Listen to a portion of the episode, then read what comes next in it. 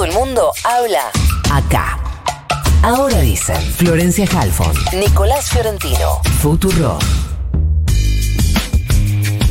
En una entrevista a Futurock hace un par de días, el secretario de Comercio Ricardo Fel- Ricardo Roberto. Roberto. Roberto. Sí, yo me parecía que lo estaba diciendo mal. Roberto Feletti. eh, le preguntaron por el- en Crónica Anunciada por el precio de los medicamentos para ver si iba a haber alguna regulación como la estaba habiendo en los En alimentos. Y dijo, sí, la verdad que eh, vamos a trabajar en el tema del precio de los medicamentos porque eh, está muy desfasado el precio, está eh, aumenta demasiado por arriba de la inflación. Bien. Salió, salieron las cámaras del sector a decir que les parecía una barbaridad y que querían una libre competencia. Vamos a hablar de este tema con Rubén Sajem, que es secretario general del Colegio de Farmacéuticos y Bioquímicos de la Ciudad de Buenos Aires, director del Centro de Profesionales Farmacéuticos Argentinos. Rubén, buenos días. Florencia Halfon lo saluda. ¿Cómo le va? ¿Qué tal, Florencia? Buen día. Gracias por atendernos. Eh, Rubén, ¿cuál es su mirada respecto de esta discusión?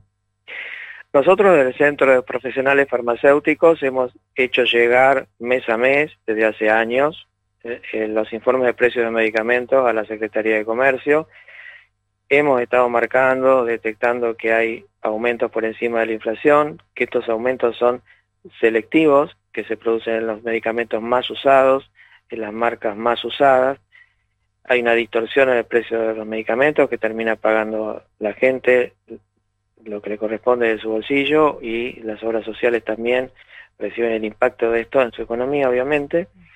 Y bueno, eh, nosotros no estamos de acuerdo con el, con el, eh, comunicado de las cámaras, creo que no hay competencia entre los precios de los medicamentos, que se induce a los médicos a recetar determinadas marcas, que se casi se, se induce también a, a la persona a comprar determinadas marcas, las más publicitadas, las más promocionadas, y esto está haciendo que en el último año, en 2020, los medicamentos más usados aumentaron un 10% por sobre la inflación, y en lo que va de 2021 llevamos medido un 45% de aumento en estos medicamentos contra un 37% de inflación, o sea que esto continúa.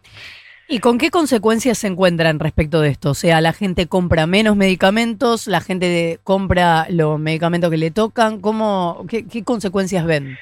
No, por suerte ahora se ha recuperado el uso de medicamentos. Paradojalmente se están usando más medicamentos, en parte pues se está recuperando una caída fuerte que hubo en los años 2018 y 2019, cuando los- ya los medicamentos sí aumentaban mucho más que la inflación y se dejaron de usar casi 80 millones de unidades de, de medicamentos en ese momento. Se fue recuperando a pesar de la pandemia, gracias a las eh, obras sociales, la seguridad social, a la teleasistencia, a la receta electrónica. Claro. Pero bueno, esto no puede ser motivo de abuso, un, un mayor uso de los medicamentos para aumentar los precios.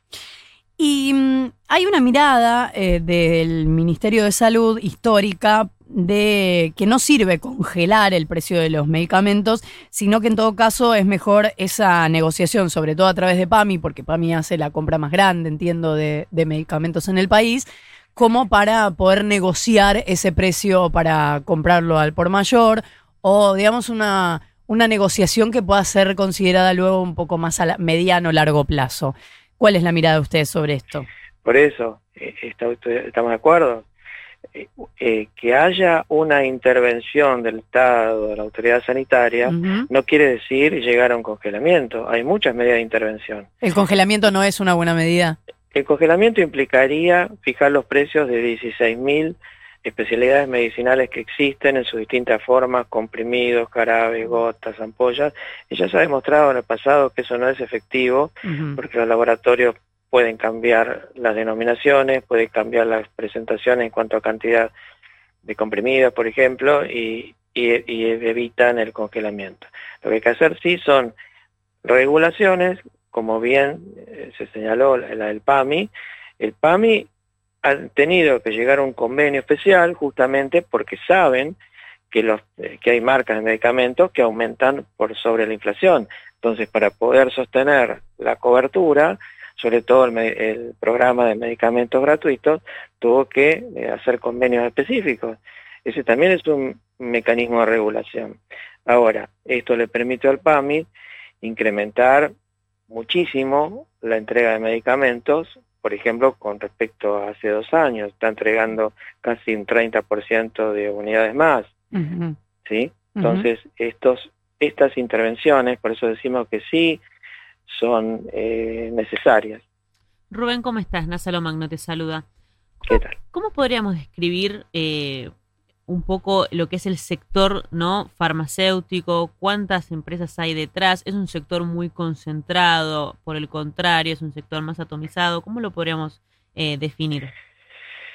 Es un sector que está concentrado en cuanto a sus intereses y todo el sistema, eh, digamos, de producción, distribución y dispensa de medicamentos y hasta la prescripción por el médico está muy influenciado por la industria farmacéutica.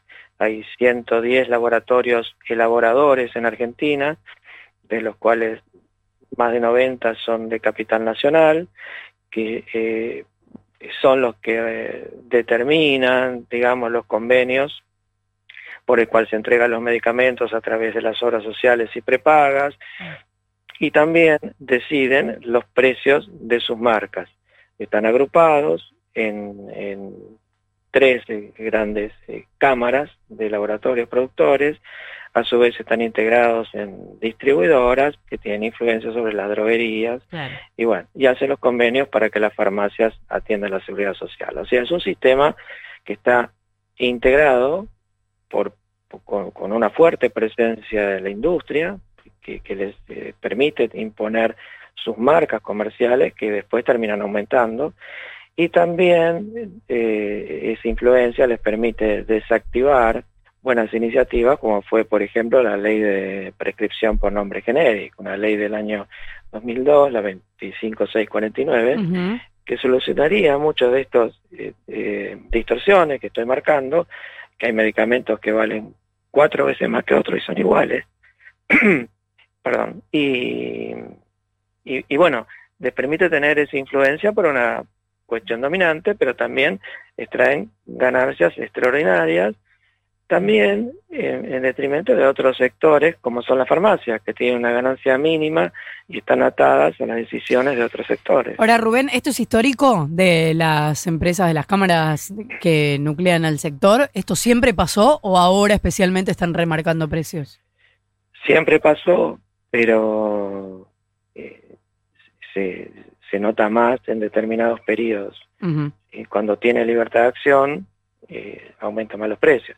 Por ejemplo, en el año 2018-2019, el precio de los medicamentos duplicó a la inflación, pero se, en finales de 2019 medimos que se estaban usando 80 millones menos de unidades de medicamentos, que es muchísimo. Y eso es lo que queremos evitar nosotros con estos informes. Claro, que la gente deje de consumir.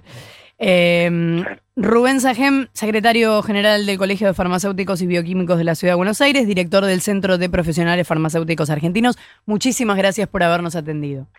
Gracias a ustedes, buenos días. Buenos días, son las 8 de la mañana.